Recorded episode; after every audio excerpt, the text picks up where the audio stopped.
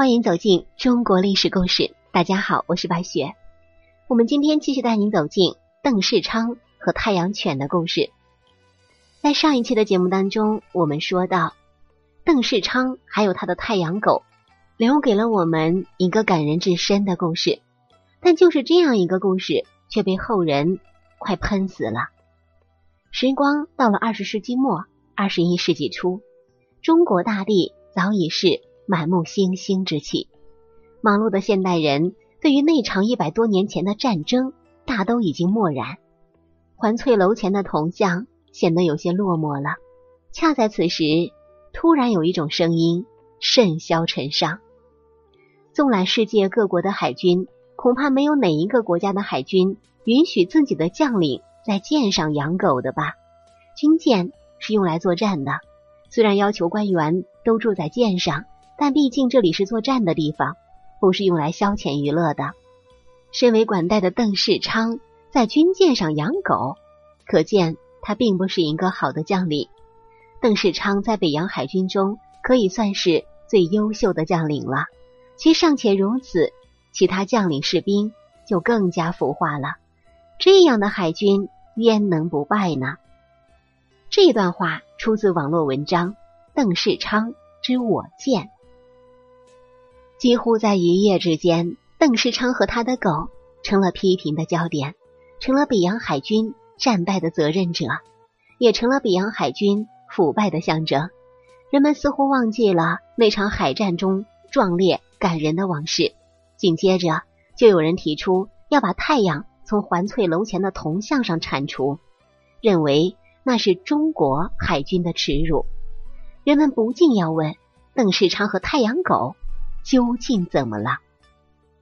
如果一个不熟悉海军传统的人，猛一听到军舰上出现狗，可能就会为之诧异。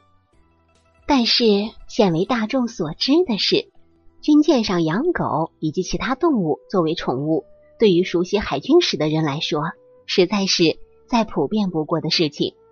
这一切得从西方海军的特殊传统说起。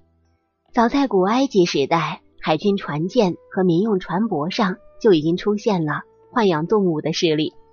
当时为了保证航行途中粮食储备的安全，杜绝鼠患，虎头虎脑的猫咪就开始在船舶上耀武扬威了。这种传统一直保持到十九世纪，甚至更现代。远航的船只上大都养着猫来充当粮食的守卫者。地理大发现时代以后。世界的海洋变得热闹无比，军舰上的动物也开始五花八门起来。这个时候，不仅是单纯的小猫，很多船上开始出现了狗、猴子、熊，活脱脱的成了海上动物园。喂养这些动物自然不是毫无缘由的。在那个海上生活至为艰苦的时代，动物在船上成了调剂船员精神的良药，成了整艘军舰的宠儿。吉祥物，海军军官养着宠物，更是有着一番绅士的派头。蒸汽时代来临之后，军舰可以开得更远，舰上的宠物种类也就越来越多了。长颈鹿、袋鼠、小象也时有出没在军舰之上。作为后期的海军国家，亚洲的中国、日本建设近现代化海军时，不可避免的受到西方。尤其是称霸海洋的大英帝国海军的影响，其服装、用餐、军语词汇一概如此。至于舰上的宠物，当时西方各海上强国均视其为通例，由此无论是北洋海军章程，还是联合舰队的规范，实际上从来没有一个字是禁止舰上喂养宠物的。某些国人只看到甲午战争中邓世昌舰上的太阳狗。却往往没有注意到，日本联合舰队旗舰松岛上的宠物是一头大黄牛。在北海海军军舰重创松岛之时，这头黄牛也随之一命呜呼。到了清末重建海军时代，中国海军海天号巡洋舰环球航行，军舰抵达美国纽约的时候，美国海军赠送了一件传统礼物给海天舰。白色的波斯猫，很快啊，这只小猫成了海天上的宠儿。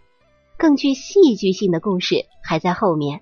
当海天返程归国，正在海上航行之时，传来国内辛亥革命、大清王朝摇摇欲坠的消息。船长陈必光召集全舰的官兵聚会，公投起义或是保皇，愿意起义的人出列站到军舰的另外一舷。话音刚落，这只小白猫从官兵的队伍中出列，走向对面，引起全舰的哄堂大笑。霎时间。全舰官兵无一例外的均走向了起义。诸如此类的故事，在国外海军中那可就更多了。解放战争时期，在长江江面被解放军炮火重创的英国军舰“紫石英”号上，就有编入军籍的猫和狗。其中名叫奥斯卡的，被这艘军舰的水手在香港收留的流浪猫，因为在炮战中受伤，战后还被英国女王授予为动物设立的。最高勋章，这些看似儿戏的事情，在西方海军却是正经的传统。咱们由此再来看邓世昌和太阳究竟怎么了？北洋海军是近代中国艰难缔造的一支近现代化的武装力量，也是甲午战争时代中国最近现代化的一支武装，很自然的被各界寄予厚望，很自然的很多后人都无从理解。那样近现代化的一支武装，为什么最后落得一个全军覆灭的惨淡结局？很多研究者乃至一些一知半解的论者，不懂得越是近现代化的战争，气的重要性就越大。不知道从海战层面、技术层面追寻北洋海军失败的原因，在连海战的起码技术知识都尚未了解的情况下，无限度的夸大人的问题。于是乎，这一支舰队任何一点在他们眼中的不寻常之处，都被放大夸张成是污点，也都成了失败的原因。欲加其罪，何患无辞啊！诸如邓世昌养狗是军纪败坏这样的言论，在海军史研究者看来，不啻是个笑话。但可怕的是，这种故意反说、歪说历史、颠覆历史的言论，往往能够迎合。某些猎奇者的口味，反而比真正严谨的学术结论辐射的范围更广，影响也更坏。由邓世昌的狗说开去，考验的是我们每一个人的历史观，还有社会责任心。好了，朋友们，本期的故事到这里就结束了，感谢您的收听。喜欢的朋友欢迎点赞转发，也欢迎您评论留言。下期我们将带您走进。张嫣的故事，她是朱由校的皇后，也是一个被载入史册、留下谜团的女人。我是白雪，下期再见。